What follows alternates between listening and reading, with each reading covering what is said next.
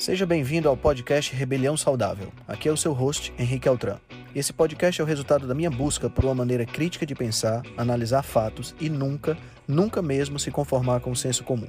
Aqui você irá encontrar questionamentos, ceticismo inteligente, análise crítica e conhecimento, tudo isso regado com muita leveza e bom humor. Irei entrevistar personalidades de diversas áreas para um bate-papo com uma troca franca de ideias.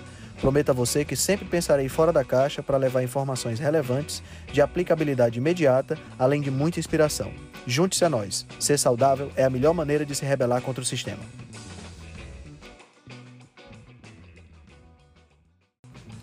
E aí galera, como vocês estão? Então, no episódio dessa semana do podcast Rebelião Saudável, nós vamos conversar um pouquinho com a Sofia Rezende. Sofia Rezende é nutricionista em Minas Gerais. Ela fez a primeira graduação dela em letras, né, em 2009, foi quando ela perdeu por volta de 13 quilos, mas perdeu fazendo uma dieta tradicional, sentiu muita fome e tal. Ela acabou tendo contato com a dieta cetogênica através de um nutricionista que sugeriu que ela utilizasse a dieta do Dr. Atkins por apenas dois meses, porque não podia ser mais, podia ser risco para ela. Engraçado, né? Mas ela começou a pesquisar, conheceu o site Diet Doctor, aqui no Brasil ela conheceu o blog do Dr. Souto, começou então a faculdade de nutrição e hoje ela atende lá em Minas Gerais. Ela teve a, a, a possibilidade de fazer a pós-graduação em low carb lá na Univiçosa, que é a primeira e por enquanto única pós-graduação em low carb que existe no Brasil. Lá deram aula do Dr. Eh, Souto, Dr. Neto, então realmente é uma experiência super legal. E nós vamos bater um papo muito interessante com ela sobre nutrição, sobre a formação do nutricionista, sobre low carb e também sobre minimalismo. Fiquem ligados. Rezende, que maravilha ter você aqui. Obrigada. Eu fico muito feliz pelo convite. É honra estar aqui. Eu sei que muita gente importante já passou por aqui também. É isso. Aqui só passa, aqui só passa gente importante, rapaz. Eu tô me sentindo muito importante hoje. Que coisa boa, que coisa boa. Como é que estão as coisas por aí em Minas? Você tá em Minas agora, né? Sim, tô em Belo Horizonte. Ah, certo. Como é que estão as coisas por aí nesse período que tão maluco que a gente tá vivendo, né? As pessoas estão é, em casa, mais em casa, né? Quem está podendo respeitar a quarentena está respeitando. Por enquanto, tá, os números estão ok por aqui, né? Sinal que está funcionando. Inclusive, parece que aí, eu, pelo menos estava tava ouvindo essa, essa, essa questão hoje, não sei se procede, mas parece que aí os números estão bem interessantes, né? De, de, de casos baixos e, e. Que bom, né? Que bom. Tá sob controle. Isso, isso. A gente fica muito feliz. Que bom. E aí, como é que estão as coisas? Bom, aqui a coisa não tá. aqui não tá, não tá no melhor cenário, não, sabe? A gente tem. Infelizmente as UTIs estão lotadas e a gente está num quase lockdown, né? Que foi decretado pelo, pelo governador ontem, ontem não, anteontem, que hoje a gente é obrigado a sair, se for sair, é, é obrigado a usar máscara. O, e a saída está sendo fiscalizada. Não está indo uma coisa muito séria, mas está sendo, tá sendo fiscalizada ele teve que tomar essa, essa, essa medida por conta da quantidade de casos que tem aumentado bastante. Né? Os principais estados é São Paulo, Rio de Janeiro, Amazonas, Ceará e Pernambuco. São os cinco principais estados que estão acometidos do, da Covid, né? da Covid-19. Agora sim, a gente está seguindo as atividades mais importantes. Né? Eu estou fazendo o possível para não sair de casa, só ir ao supermercado, alguma coisa do tipo. E vamos desenrolando aqui pela internet aquilo que a gente pode fazer. Né? Verdade. Não é verdade? E torcendo pelo melhor sempre. Sim, aqui também. É isso aí. É isso aí. Querida, se apresente um pouquinho pro pessoal, conte um pouquinho de onde é, como é que uma pessoa que se forma em letras se interessa por nutrição, conta isso aí pra gente. Pois é, curioso, né? É. é. Bom, eu sempre fui uma criança acima do peso. Aos sete anos de idade, minha família morou fora do Brasil, a gente morou na Escócia. E eu já lembro de mim acima do peso, né? Devia comer muita besteira. Eu não lembro de tudo, que eu era muito nova. Mas eu lembro já na escola que sofria bullying, não gostava do meu corpo. E eu jamais imaginei que eu ia ficar, virar nutricionista. Quando foi a época de prestar vestibular, né? Eu já, na adolescência, foi efeito sanfona, fazia dieta, parava dieta, enfim. Na hora de prestar o vestibular, eu fiz vestibular para tudo que você imaginar também. Não foi direto em letras, não. Fiz ah, tá. psicologia, tá. fiz terapia ocupacional. Você tinha um pezinho na área, você tinha um pezinho na área da saúde, né? É, a terapia ocupacional eu cogitei, né? Mas não, não era assim da alimentação. E aí eu acabei até começando um curso de é, comunicação no primeiro eu fiz o um intercâmbio para os Estados Unidos e quando eu voltei que eu falei assim, ah, vou fazer letras porque é fácil de passar na UFMG e eu era doida para trabalhar e ganhar dinheiro, sabe? Certo. Eu queria independência, então eu falei assim, bom, já tem inglês, é fácil passar na federal, é isso aí que eu vou fazer. Então foi mais ou menos esses critérios. Uhum. E foi para ti foi e uma aí, formação interessante? Sim, foi interessante porque o inglês ele faz parte da minha história também, né? Quando eu morei na Escócia, eu fui alfabetizada em inglês. Ah, que legal. Então eu sempre tive uma conexão muito grande com o idioma inglês, eu formei inglês, né? Uhum. É, então eu, fazia, fez sentido para mim, foi, e foi muito bom, né? É, ter essa habilidade com a escrita, com a fala também, que eu, eu fui tradutor de 10 anos depois que eu formei. Ah, que legal. Aquelas traduções simultâneas? Sim, dessas. Caramba, esse é, é, é, na barriga. É, não, é porque eu já participei de eventos com. Eu imagino, eu já participei de eventos com tradução simultânea e, e, caramba, eu não sei como é que o, o tradutor dá conta, não. É um negócio meio. né? Se fizer um exame de cortisol salivar no tradutor, vai lá no, nas alturas, porque no fim do dia parece que um caminhão passou em cima da gente. É impressionante. Imagino. Eu chegava em casa, deitava no sofá, não queria nem levantar pra pegar água. Pega água pra mim, faz isso pra mim, quer fazer nada. Tava. Aí, nessa época que você tava, você tava nessa, que você tinha concluído a formação, você também começou essa, é, uma questão dessa de, de perda de peso sem a, sem a, usando a estratégia tradicional. Você até falou pra mim que perdeu 13 quilos, né? Foi a sua é, última, foi a sua última estratégia? É, antes da, da low carb, sim, foi a última estratégia que eu tentei. O que, que aconteceu foi o seguinte: eu estava no último período de letras e eu já estava fazendo acompanhamento com uma psicóloga. Certo. Então, eu mudei várias coisas na minha vida. Eu terminei um relacionamento, eu comecei a cuidar mais de mim. Então, a intenção era boa, de cuidar de mim. Só que eu tinha acesso a informações não tão boas assim. Então, eu fazia escolhas ruins. Hoje eu sei, né? Uhum. Mas na época, eu tava com tanta força de vontade, com tanta né, vontade de ter um resultado, que mesmo fazendo escolhas erradas, isso não me impediu de ter um resultado. Né? Claro, né? Mas foi sofrido. Claro. Então, assim, na época, para eu conseguir emagrecer esses 13 quilos comendo da forma que, que eu escolhi na época, né? Era muito sofrido. Eu passei fome. Tanto é um tempinho depois, quando a minha rotina mudou, eu não consegui manter o regime de fome e voltar alguns quilos, né? Não, não voltou tudo, mas é, na época eu trabalhava numa agência de tradução, eu tinha horário para tudo, eu ficava olhando o relógio, doida para dar o horário do lanche para poder comer. Era um desespero. Eu acredito, eu acredito. E, e, eu acho que esse é um dos, uma das grandes vantagens da low carb em relação às estratégias tradicionais, é o fato de você ter um controle do apetite, um controle da fome muito mais tranquilo, né?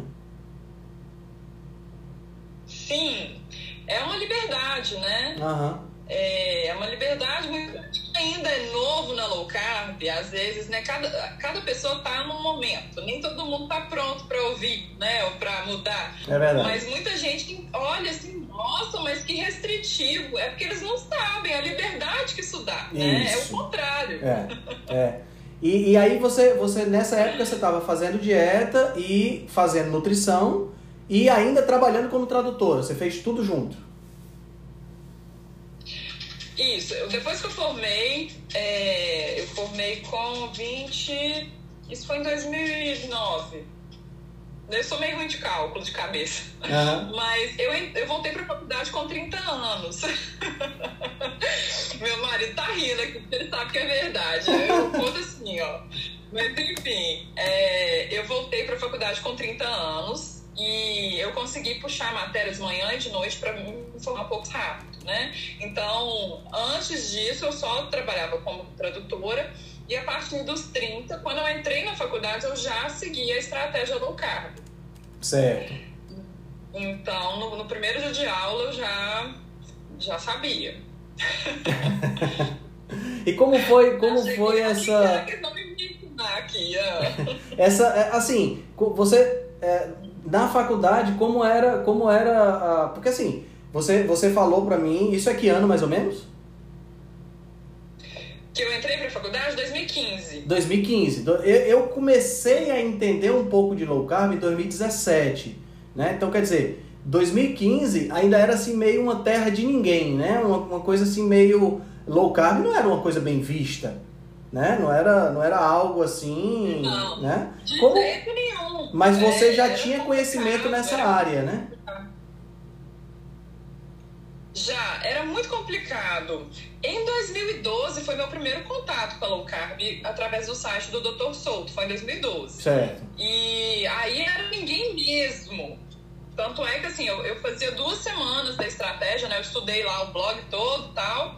Passava duas semanas, eu falava, não, não, não dá para comer só isso, vou, vou comer uma coisa diferente. Então, quem me viu, quem me vê, né? É um processo, não é porque não conseguiu de primeira, né? É. Que, é para desistir. Mas naquela época não existia receita, não existia mais ninguém fazendo. Porque quando tem outras pessoas fazendo, você fala assim, não, fulano conseguiu, eu não vou conseguir. Exato, né? você tem exemplos, né? É, você fica mais animado. É, isso. Então, em 2015, quando eu entrei, já tinha bastante gente falando, assim, mais pessoas falando, mas ainda era muito mal visto. Hoje tá bem aceitável, né? É verdade, é verdade, é verdade. Hoje, hoje você já tem já tem profissionais falando sobre o assunto, né? E, e já fica bem mais tranquilo. Mas na, na, eu acredito que em 2015. Assim, eu ainda sofro muito na faculdade. Era isso é até uma coisa que eu queria te perguntar. Como foi esse processo na, na faculdade? Como é que você lidava quando o professor chegava e dizia que você tinha que fazer uma dieta com 50% de carboidrato para o diabético? Você ficava com raiva? Você é, fazia? Como, como, você, como você lidava com esse eu tô, tô, te perguntando sinceramente, porque às vezes eu acho que eu libero muito cortisol, sabe? Nessas brincadeiras. É, eu evito, eu evito liberar cortisol. é, bom, eu, eu não sei, né? Às vezes tem alguma diferença entre as nossas cidades, mas na minha sala tinha mais duas ou três é, alunas uhum. que também falavam sobre low carb, mas assim, não com os professores entre os alunos, né? Então, quando a professora falava alguma coisa, às vezes um olhava para outra e tal. É, mas eu não, não, não, questionava, não. Eu, eu, o que, que eu, eu sempre tive desde o primeiro dia de aula? Vou absorver o que tem de bom. Certo. Né? O, que, o, que, o que não for, eu descarto. Certo. É, mas ouvi coisas que é difícil, né? Eu chegava em casa, respirava, contava pro marido, você acredita que a professora falou isso? Acontece é, a mesma coisa comigo, impressionante. Pois é. É muito, muito complicado. Enfim, não vou nem citar os exemplos pra não... Não, não, não, não, vale, não, vale, não vale a pena. Eu já, é, já escutei é. todo tipo de coisa e realmente não vale a pena. Mas assim, é, hoje, porque você, você já pegou, durante a faculdade, você já conseguiu fazer uma pós-graduação, né? Que foi lá na Univiçosa, que é uma das é uma pós-graduação que eu tenho, assim, tipo, sonho de, de, de fazer. Como foi essa tua experiência lá, sendo aluna do Souto, do Neto, essa galera toda? Ah, foi ótimo, né? Eu, eu comecei essa pós, faltava três meses para eu formar na certo. graduação, sabe? E eu já tinha visto várias palestras do Souto, várias palestras do Neto. É, a primeira palestra do Souto com a Lara Nesteruk no Rio de Janeiro e com a Alice, é, nutricionista Alice, eu esqueci o sobrenome dela. É, eu estava lá também. E o Neto é aqui de BH, né? Então, uhum. quando ele começou a dar palestra por aqui, eu já, já acompanhava. Então, sim, os dois têm uma didática fantástica, né? Verdade. E por mais que eu tenha assistido 500 milhões de palestras, toda vez que eu vejo uma palestra nova deles, eu aprendo mais uma coisinha, não, não tem jeito, né? É, já fui em palestra gratuita e paga, e toda vez eu pensava assim, gente, mas eu vou comprar de novo para ir, é, mas eu já vi 500 vezes, não, mas vai, porque tem mais coisa para aprender. É verdade, é verdade. Eu acho que essa, essa, essa, essa, essa filosofia de se manter um eterno aprendiz é uma das coisas mais importantes pra gente, né? Sim, é, o Assim Calhó dele uma frase que eu sempre uso no final das palestras que eu dou, que eu dou uma palestra gratuita em empresas, e é justamente isso, que é, o pior, é, como que é, gente? Tem até aqui, tá? Peraí, peraí. Eu não, não falar besteira. É, a, o maior inimigo do conhecimento não é a ignorância, é a ilusão do conhecimento. É verdade. Então eu tento não cair nessa pegadinha da ilusão do conhecimento. É verdade. E assim, é, é tão fácil cair nisso, né? Porque é, é, principalmente, principalmente quando você. É, quando você está numa posição de ensinar, né? Ou numa posição de orientar, é muito fácil você se acomodar com o conhecimento e não, não levar para frente, né? E eu acho que a coisa mais, mais crítica, sabe, Sofia, é as pessoas que eu vejo tanto isso na faculdade hoje, que é a, a, a as pessoas não questionarem, sabe? É tipo, vem qualquer coisa, entra de goela abaixo e ninguém questiona nada, né? É um negócio assim impressionante. Eu vejo isso muito na faculdade. Isso me deixa. falou, tá certo. Isso, exatamente, exatamente. E assim, poxa, são, são os questionadores, são os, os rebeldes que levam a coisa para frente, né? O que é que seria, onde é que nós estaríamos hoje se os rebeldes não tivessem existido, né? Que tipo de progresso a gente teria, teria tido se a gente não tivesse tido aquela pessoa que disse, opa, mas por que, que eu não faço assim ao invés de fazer como sempre tem sido feito?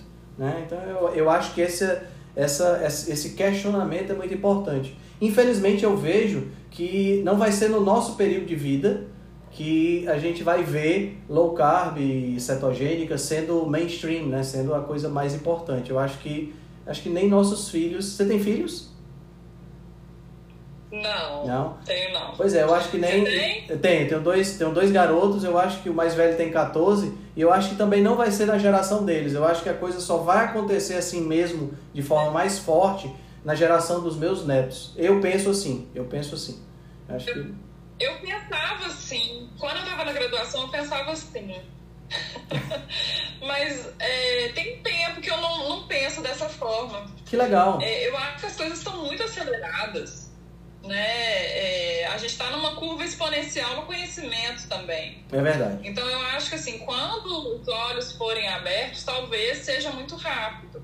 É só o, o ponto da virada. Que é, precisa, é, é, né? o, é o que o é o que o Malcolm Gladwell chama de The Tipping Points, né? É exatamente esse, é o título do livro dele, O Ponto da Virada. Acho que se, se, a gente tiver essa possibilidade, né? E é claro, você tem, uma, você tem uma questão importante que é com a mídia hoje, né? Com, a, com as redes sociais, a gente conseguiu alavancar uma, uma, uma, uma informação mais generalizada, né? Então fica mais fácil. Mas ao mesmo tempo, a gente tem é, perfis. Eu, eu, hoje, inclusive, eu estava vendo um onde a, a postagem foi é, os oito problemas da dieta cetogênica, os, os, oito, os oito perigos da dieta cetogênica. E o primeiro perigo era o mau hálito. Tá entendendo? Então, assim. A, a... perigo! não é? Um perigo grande. E o pior, sabe o que é? Que esse perfil tem um milhão de pessoas vendo. Tá entendendo? É, é, então a gente acaba tendo. É, às vezes cansa, sabe? Você remar contra a maré, às vezes cansa. No entanto, você tem os, os pontos positivos também. Você, você escuta de testemunho positivo, de gente que está gostando, né? Que gosta né? e, que, e que conhece a, a, a estratégia, que vê o resultado que a gente tem. Eu acho que isso é muito positivo. Você se considera uma nutricionista low carb ou você usa outras estratégias dentro da, da, do, da tua prática? Eu uso comida de verdade. Certo. Né? Então, pão, biscoito, bolo, essas coisas eu não uhum. prescrevo, não. é, produto alimentício, né? É, isso aí eu não, não estimulo. Eu entendo que é, pessoas diferentes vão precisar abrir sessões com frequências diferentes, mas não, não vai estar num plano alimentar meu. Certo. É, mas pode, pode ser um plano com um pouco mais de carboidrato, mas proveniente de, de alimentos in natura e minimamente processados. Certo. Então você prefere, por exemplo. É isso que eu acredito. Ao invés de pão ou um bolo, é, a batata, o inhame, a, a batata doce. Seriam alternativas interessantes.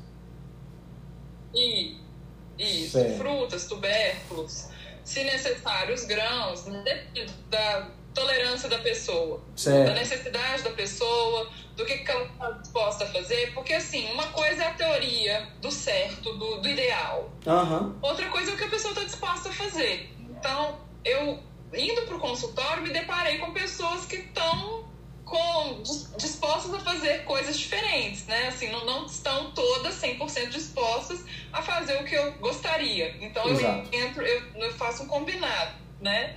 Não, não vou virar para você, ah, não, se você não fizer o que eu gostaria, então não vou te ajudar. Não, eu tento ajudar dentro do que ela topa fazer. E como, é, como é que você é. vê a, a receptividade dessa estratégia dentro do seu consultório? As pessoas gostam? Sim, fica uma forma mais leve, né? Eu acho que é, a gente, respeitando o momento de cada um, uhum. a gente aproxima mais as pessoas, consegue ajudar elas mais. Então eu vejo que eu consigo ajudar pessoas que se eu tivesse uma postura um pouco mais firme, mais pesada, é, eu as afastaria. Entendi, sabe? entendi. Então, mas quem vem já é, pronto para uma coisa um pouco mais avançada, eu dou todo o apoio, né? E, e tenho como, como elaborar planos mais avançados também, estratégias mais avançadas para quem está disposto. Entendi. Eu mesma testo várias coisas em mim, né? E, e gosto disso. Eu acho que o teste sempre é bom. A gente não sabe se uma coisa vai ser boa ou ruim até a gente testar. Perfeito. É, então, muitas, muitas vezes a gente tem um preconceito. Eu acho assim, ah, não, não vou dar certo com isso. Não, uai, como é que você sabe? Certo. Tô entregando o sotaque mineiro aqui, uai, né? Cara, eu acho muito legal esse uai de vocês aí. então, eu acho que tem que testar. Você faz muita experiência com você mesmo, assim, esses experimentos N igual a 1?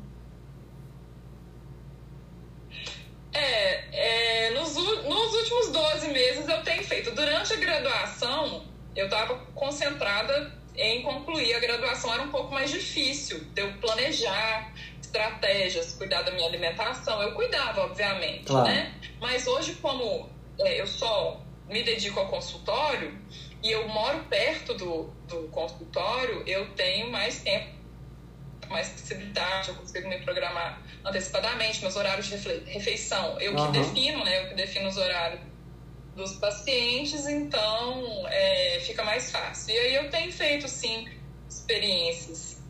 Conta aí um pouquinho dessas experiências. Que tipo de experiência você faz hoje com você mesmo? Eu sei que você, eu sei que você já passou por um período, né? Você já passou por um período carnívoro na sua vida, né? Como foi isso? Pra, sim, conta pra gente. Sim. Ano passado, ano passado depois do carnaval, é, eu fiquei 30 dias fazendo uma alimentação mais restrita mesmo, carnívora, à base de carne e ovos. E é uma das estratégias que eu pensei assim, não é pra mim, não vai dar certo, eu gosto muito de vegetal. E descobri que eu não gosto, não. Boa!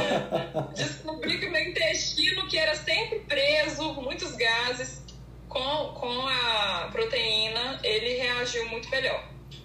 Então, não tive constipação, é, não tive gases e foi muito bom.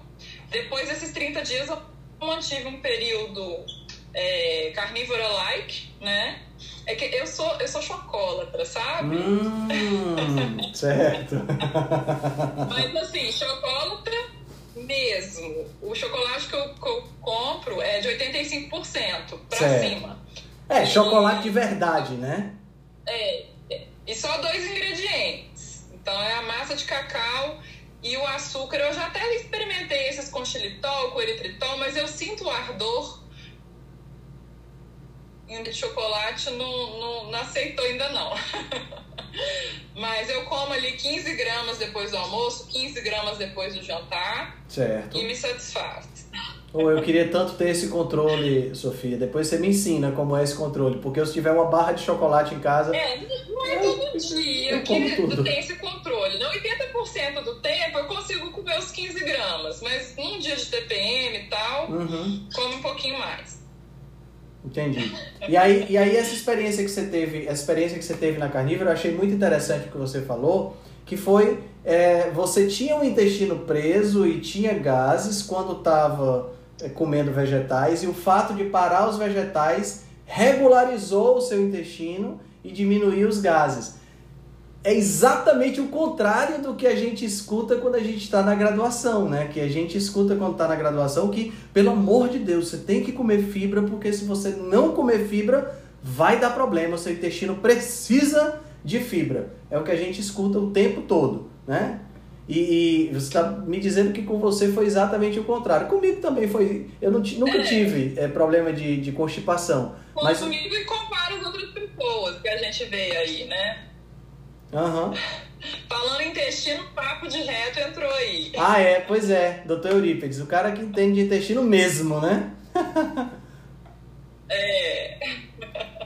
Pois é, então, então assim, como é que você vê, como é que você vê essa essa, porque assim, a dieta carnívora é uma coisa nova, né? Muito nova, assim, na grande mídia. Já tem pessoas que fazem isso há bastante tempo. A gente tem aí o relato do Wilhelm, é, como é o nome dele, meu Deus, é aquele aquele explorador que passou vários, vários anos, né, na, na com os Inuits, né, na, na Groenlândia e comendo como eles e tal, e que depois ele voltou para a cidade dele, onde ele se internou por um ano no hospital e ficou comendo só carne, acompanhado pelos médicos, né?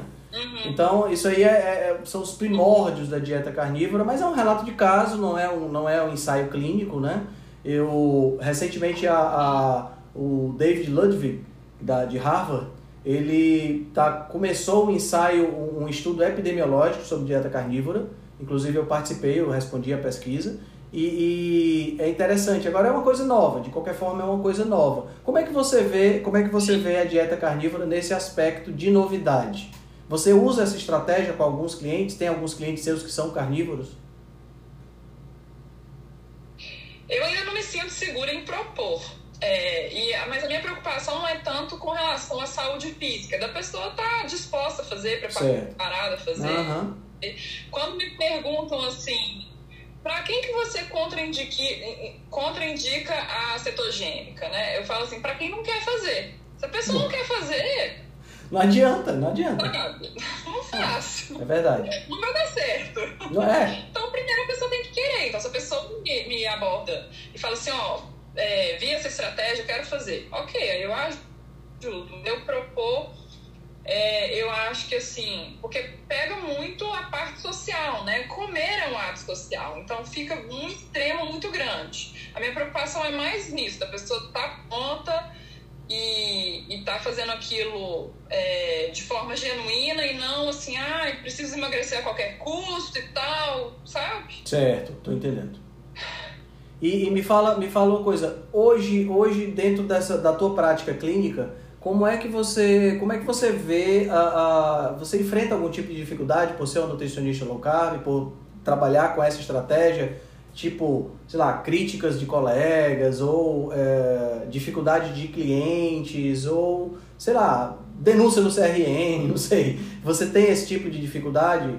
Você já teve esse tipo de dificuldade? Até o momento não. É, a, a dificuldade que acontece, que eu imagino que qualquer nutricionista tenha é que não é 100% dos pacientes que têm adesão que têm sucesso. Isso é impossível, né? Seja qual for a estratégia que for claro, seguir. Então, claro. tem paciente que não adapta, assim como quando a gente consulta com qualquer profissional, né? Com educador físico, com médico, com psicólogo, com professor de inglês. Uhum. Às vezes a pessoa até é boa, mas sei lá, não, não foi muito com a cara, não deu certo e vai para outro né? Não, nem sempre está relacionado à competência do profissional. Então, isso certo. acontece. Desses que você citou, a, o único que é, acontece comigo é quando um ou outro é, paciente não, não acerta. Mas, fora isso, Não, nunca tive problema, mas eu, igual eu te falei, eu não sou uma pessoa que fica causando muito e é levando cortisol, não. você, você é, é relax, né? É, eu fico quietinha, igual mineiro. Ah, tá certo, tá certo.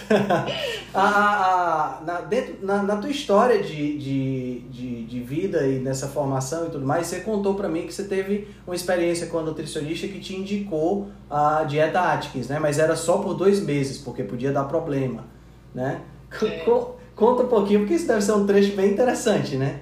Dois meses que viraram tanto tempo. Né? Pois é, e, sim. Isso foi em 2012. Foi quando eu abri o Google e descobri o, o blog do Dr. Souto, né? Uhum. É, eu fui numa nutricionista e ela me passou a dieta, dieta Atkins. E na época eu já lia muito sobre nutrição e eu fiquei questionando, né? Nossa, mas é, comer gordura, gordura faz mal e achei estranho. E aí comecei a pesquisar, encontrei muita coisa em inglês né? Encontrei o site do Diet Doctor. É... E aí eu falei, uai, mas tá certo, não tá errado, não. É só não comer é, ultraprocessado. Dá pra fazer essa dieta, mas comendo alimentos de qualidade, né? Eu pensei. E aí que começou. Aí que eu acho. Depois, eu, na, né, não sei se foi no mesmo dia, na mesma semana, ou na mesma época, né? Eu encontrei o blog do Dr. Toto também. Mas só, só tinha isso. Eu entendi, entendi. Não mas mas é, inter... é interessante essa, essa ainda ter tido essa recomendação de só por dois meses, né? Porque senão é, vai dar problema. Só por dois meses. Você sabe que o. Você sabe que o, é, se fosse uma coisa errada, não podia fazer nem por um dia, né, gente? Claro. Claro. um trem errado. É, não faz sentido. né? Você sabe que o Dr. Atkins, ele, ele faleceu de um traumatismo craniano, que ele estava andando em Nova York, escorregou, bateu a cabeça no chão, ficou um tempo internado e acabou falecendo, né? Mas se você perguntar para cada 10 pessoas que ouviram falar do Dr. Atkins, vão dizer que ele morreu de ataque do coração. Você já, você já, já, já parou para ver isso aí? Eu acho impressionante. Sim, eu sei desse, desse, dessa história, desse boato. Não é? Quer dizer, é, é, o cara, que, o cara que, que criou uma das, da, das perspectivas mais interessantes de dieta que existe, né?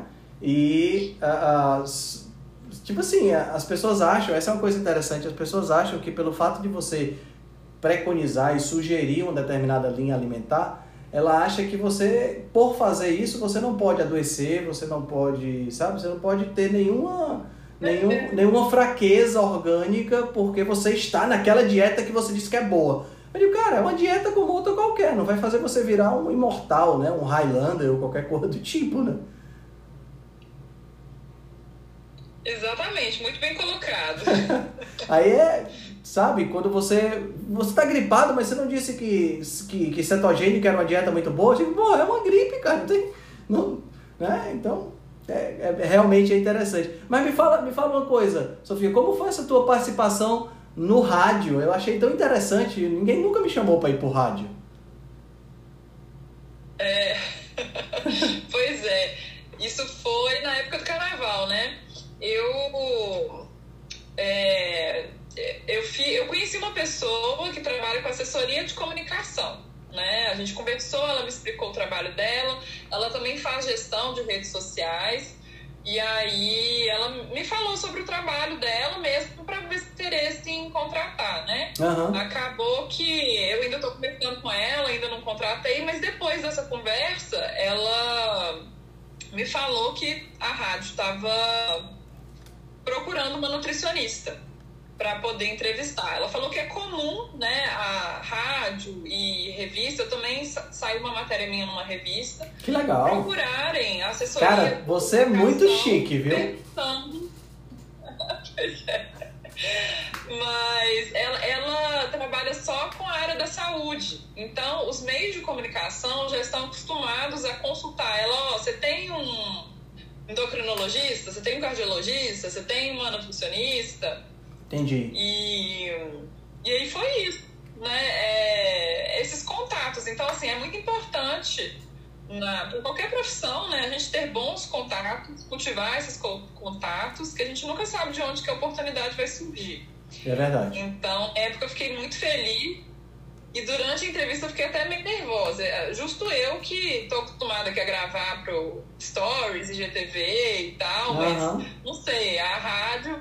Foi, foi uma entrevista no meio do bloco e o som era ruim, enfim, voltou aquela, aquela palpitação da época de intérprete. Entendi. Que é tipo pressão, sabe? Eu sei, eu sei. Mas, mas foi legal, foi legal. E, vocês falaram sobre é, o que é, na entrevista? Tem uma primeira experiência. É, ela perguntou sobre alimentação no carnaval, né? O que comer. Hum. É, né? Porque na rua é só barraquinha cachorro quente, doce, essas coisas. Então uhum. ela queria dicas, né? E aí é, é difícil, né? É, eu ia te perguntar exatamente isso, porque. Passa pra tudo, né? É. Tipo assim, estou aqui na padaria, o que, que é pra eu comer? Nada, sai correndo daí. Não, não é você tá aí. Mas é, é, é, uma, é uma situação, eu estava exatamente comentando isso hoje, que a gente vive num, num, num mundo é, onde tem determinadas coisas que não eram nem para existir, né? Mas, por incrível que pareça, não só existem, como são a maioria do que você tem ao seu redor, né? Eu estava conversando com, com um amigo hoje e ele tem um grande amigo que é dono de uma hamburgueria aqui em Fortaleza. E ele estava dizendo, cara, e quando eu for lá no Barnes, Barnes é o nome da hamburgueria, quando eu for lá no Barnes, o que é que eu vou fazer? Eu vou bem tirar o pão, né? Aí eu disse, por que não? Ele disse, cara, eu tiro a carne e como só o pão. Eu prefiro comer só o pão do que comer só a carne. Eu disse, cara, é assim, tudo a gente passa por um período de adaptação, né? E a gente acaba melhorando a nossa, nossa interatividade, a nossa, nossa, nossas preferências alimentares. Mas pão é uma coisa que é um alimento, é um alimento, eu estava comentando isso ontem com a minha namorada, é um alimento bem ancestral, não do ponto de vista ancestral, não, é um alimento de história, de história muito forte, né? A gente tem o pão da Santa Ceia, a gente tem o corpo de Cristo e a gente tem o pão dos egípcios muito antes disso, né? E fica, e, e fica complicado você lutar com uma coisa que é tão enraizada, né? Culturalmente, né? Por isso que o pessoal pergunta aí. E sabe o que é é, e sabe o que, que é difícil também? É, a gente usar argumentos, né? Porque a pessoa come o pão e nada acontece com ela. Então, você virar falar que não é um bom hábito, ela fala assim, ah, mas por que que não é? Né? É, é, às vezes a pessoa não... Não relaciona. É, é, então, o, o, os maus hábitos eles só vão ser comprovados maus hábitos depois de 20, 30, 40 anos. E aí vai ser tarde demais. Então, assim, você quer esperar esse tempo todo para descobrir se isso vai te fazer mal ou não? Exatamente. Exatamente. Ontem a, ontem a, a, a Gabi, a minha namorada, né, ela tem. No, na terça-feira ela faz. A, ela é chefe gourmet, né? Chefe de cozinha. Ela é gastrônoma. E aí na terça-feira ela entrevista outros chefes de cozinha que ela chamou de papo de chefe. É uma live que ela faz toda terça-feira. E aí ontem ela estava entrevistando e a, a chefe era uma chefe especializada em produtos sem glúten e sem leite, porque os três filhos que ela tem têm a PLV e uma das filhas, a hum. filha do meio, tem uh, uma restrição severa ao glúten. Ela, é, ela já teve, inclusive, choque anafilático de passar na frente de uma padaria, para você ter uma ideia. Um negócio assim, seríssimo. E eu fiquei pensando, caramba, Imagina, imagina a quantidade de pessoas que não teve problemas dessa natureza. Ah, e ovo também, tem alguns que têm alergia a ovo. A Gabi está falando aqui agora. E, é, poxa, imagina a quantidade de pessoas que não teve problemas dessa natureza por conta de um alimento que é tão enraizado na nossa cultura e, é, e foi tratado de outra forma, né? Foi tratado sem a pessoa nem saber que estava nisso aí. Aí ontem mesmo, vendo outro vídeo, a doutora Ana Marta me fala que é, a maioria dos sintomas, quem tem intolerância ao glúten não celíaca, muitas vezes tem sintomas que não são sintomas no trato gastrointestinal. Ou seja, a pessoa tem dor de cabeça, tem uma alergia respiratória, sabe? Então, quer dizer, tem tanta coisa que deriva da ingestão dessa, dessa substância que você não. Putz, é, é uma miríade, né? É impressionante. Você, você ainda, ainda usa glúten na sua, na sua alimentação de alguma forma? Não, só quando eu abro exceção. Certo. Né? mas não faz parte do meu dia a dia. Se eu for num casamento de alguém e tiver um bolo, eu como. Não, não me restringo nesse ponto, não. Mas não é algo que eu planejo. Uhum. Você sente desconforto, sente, sei lá, azia, mal-estar ou, ou, ou gases e tal? Não a ponto de me fazer não comer. É claro que toda vez que eu saio da minha rotina alimentar, é, eu sinto diferença. Então, como eu vi como que é sem né, nenhum dos vegetais, eu sei. Eu como um brócolis, eu como uma berinjela, meu intestino modifica. Certo. Mas não a ponto de eu precisar retirar. Entendi. É... Assim, eu, eu tomo, mas eu sei das consequências. Então, se eu comer isso, eu sei que pode dar algum problema. É uma escolha consciente para você, né? Você vai comer porque, enfim, você está num ambiente social e não vai deixar de comer para não vai ser porque tem uma coisa que eu também às vezes me ocupo muito é de não ficar parecendo o ET na história, né? Porque quando você fica parecendo o ET, o estranho, aí você acaba afastando as pessoas ao invés de atrair.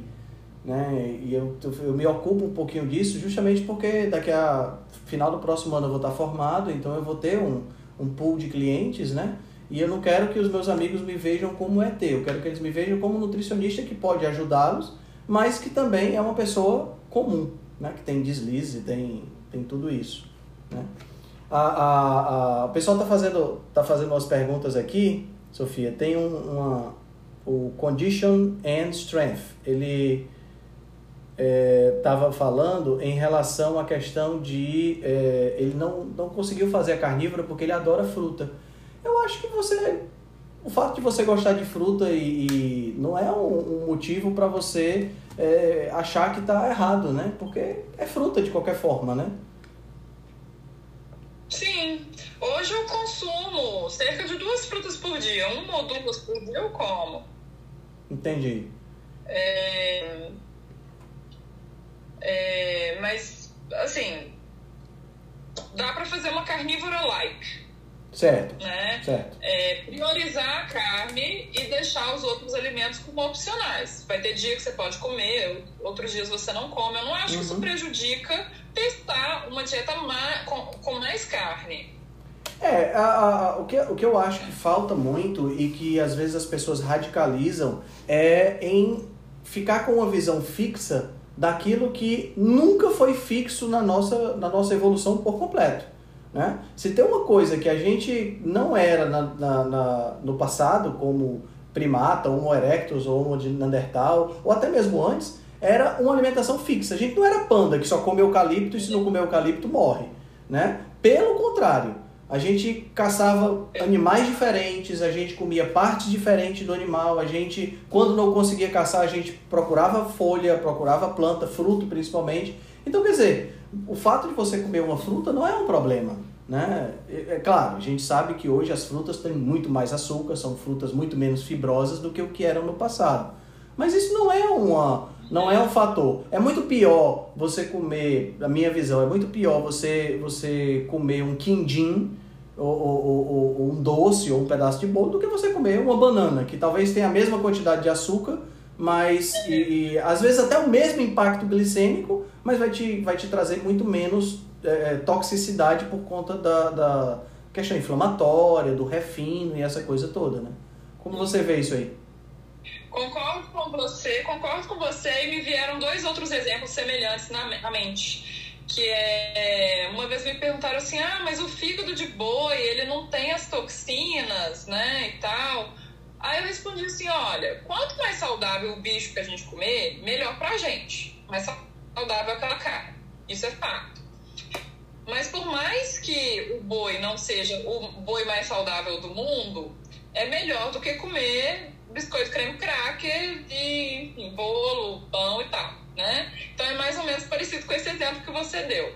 E um outro exemplo também é assim, a pessoa não come a banana de jeito nenhum, porque banana tem muito carboidrato. Uhum. Mas chega no fim de semana, ela abre uma exceção Kit Kat. Pra mim isso não faz o menor sentido. É, é. Então, assim, por mais que a banana seja né, mais doce e tal, tal, tal, escolhe a banana. É um alimento in natura, minimamente processado. Então eu acho assim, é menos é, é, medo de comida, sabe?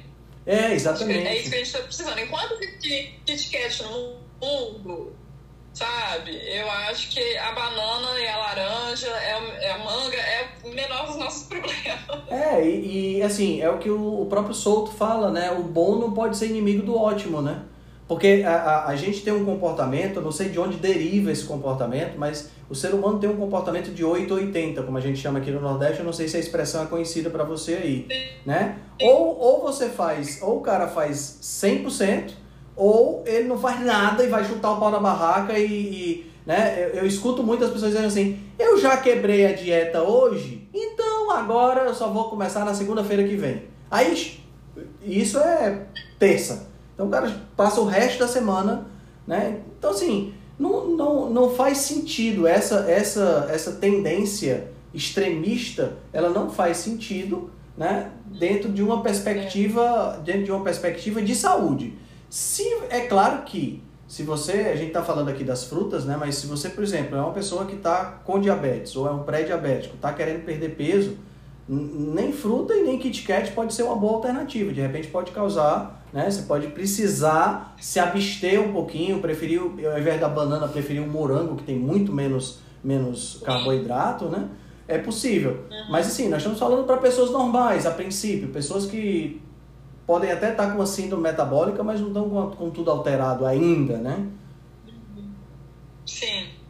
Mas isso do 880 é muito verdade. E as pessoas são muito é, é, ansiosas, né? Então, essa questão do 880, é, é, eu acho que quando tem muita regra, sabe, regrinha, pode isso, não pode aquilo, ah, ah, ah que a gente tende a ficar 880, porque você seguiu a regra ou você não seguiu a regra, né? Uhum. Então, eu tento não, não por muita regra, não é regra, é assim, o, o, o melhor que você puder, né? Mas não é a regra. É. É, Acho que menos regra ajuda a não cultivar isso do 880. Exato, exato. Agora vamos, vamos falar um pouquinho, é, é, Sofia, do, do minimalismo. Eu vi que nesses últimos dias você andou postando muito sobre minimalismo.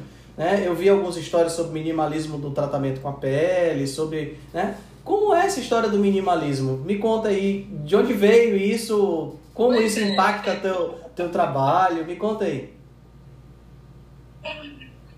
Olha, é, eu acho que eu sempre tive uma tendência minimalista, mas desde a minha experiência com a carnívora, é, acentuou isso mais em mim, sabe? De uhum. ficar bem com menos.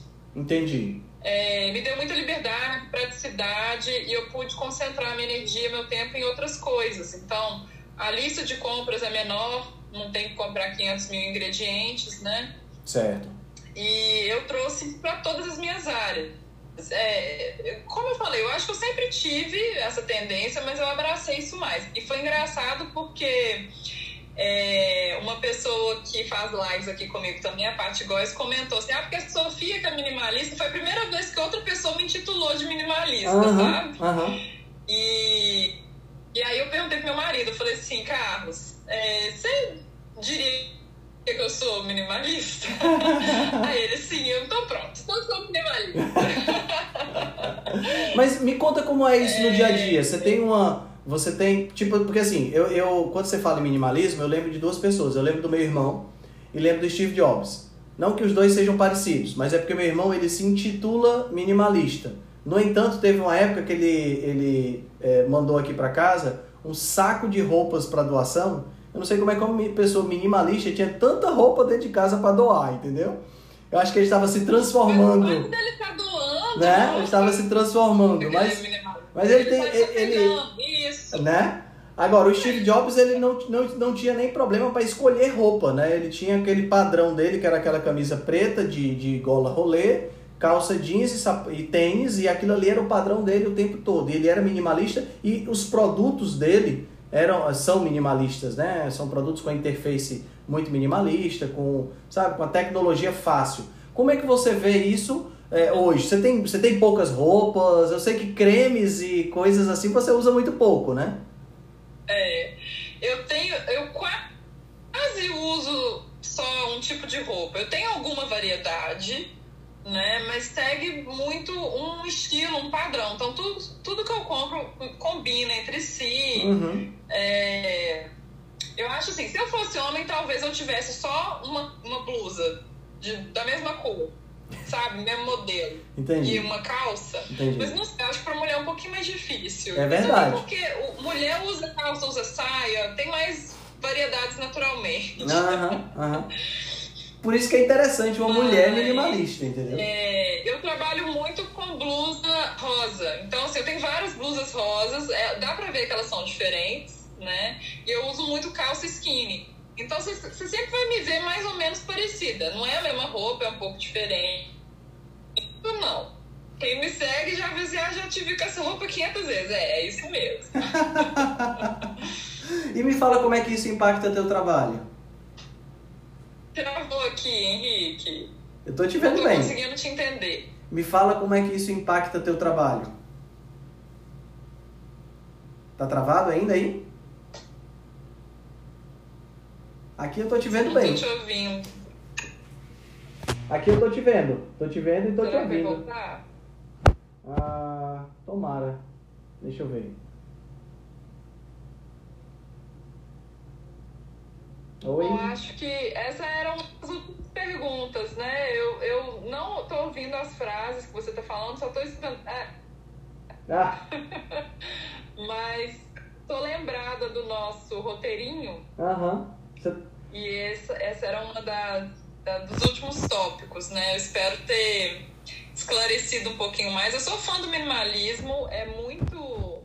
É libertador, né? Porque com menos preocupação, menos tarefas, a gente, a gente concentra mais no que importa.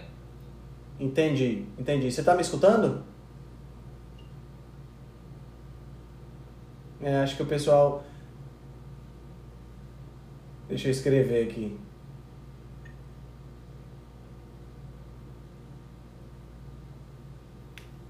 Que estranho. Bom, uh, eu quero, eu quero. Então vamos fazer assim. É... Bom, eu vou sair. Se você ainda tiver, pronto, pronto. Boa, boa.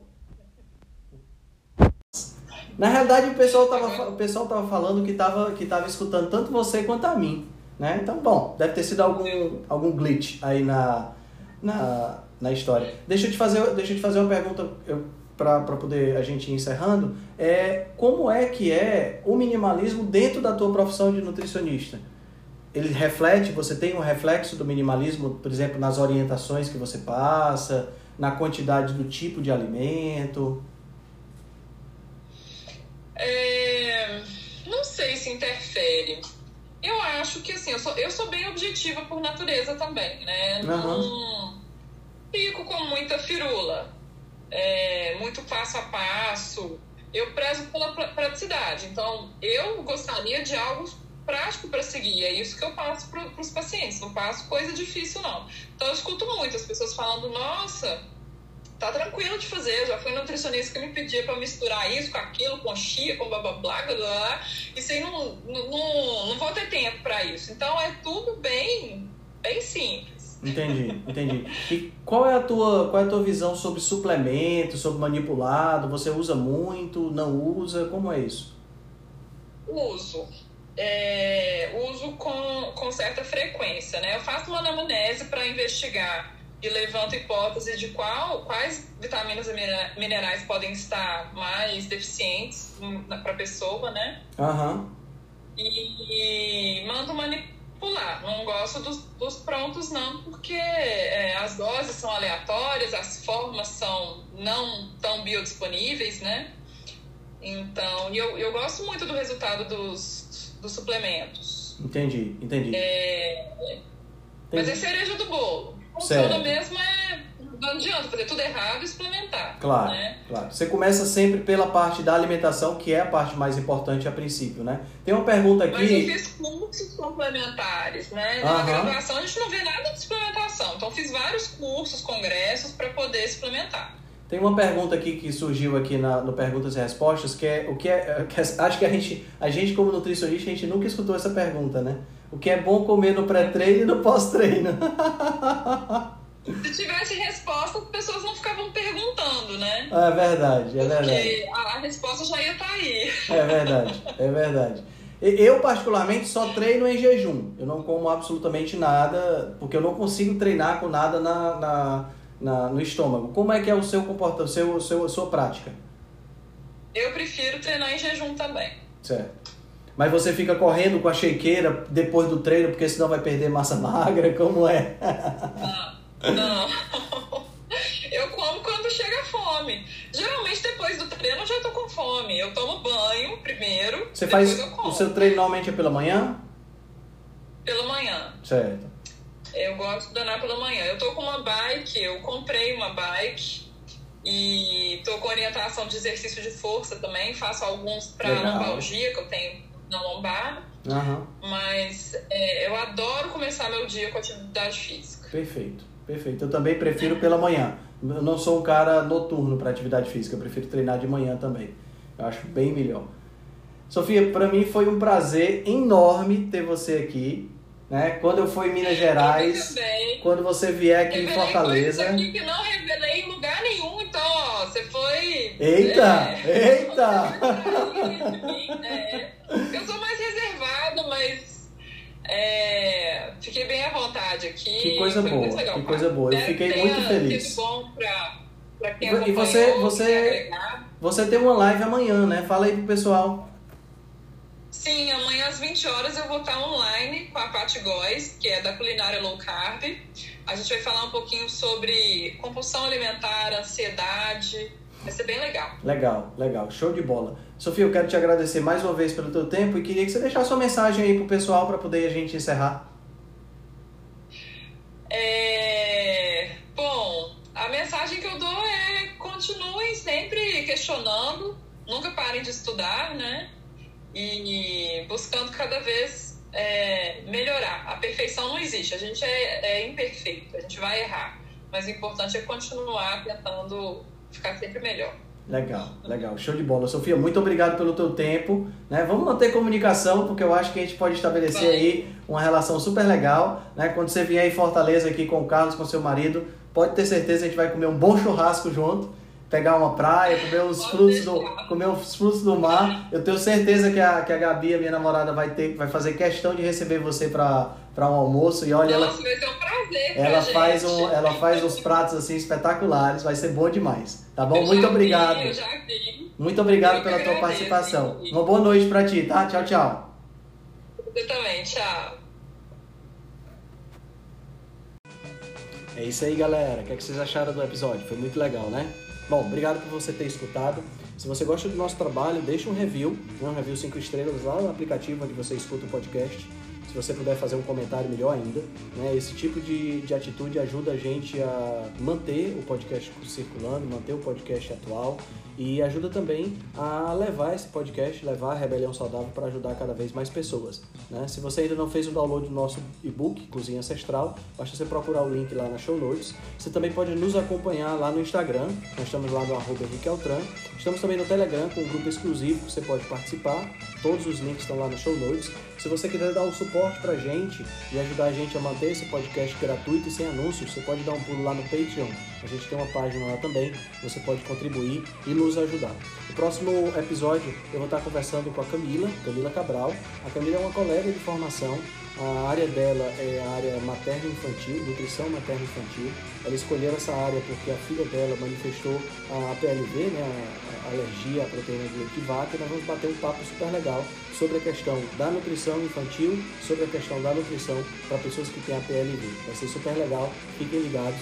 Rebelião, Rebelião Saudável volta na próxima semana.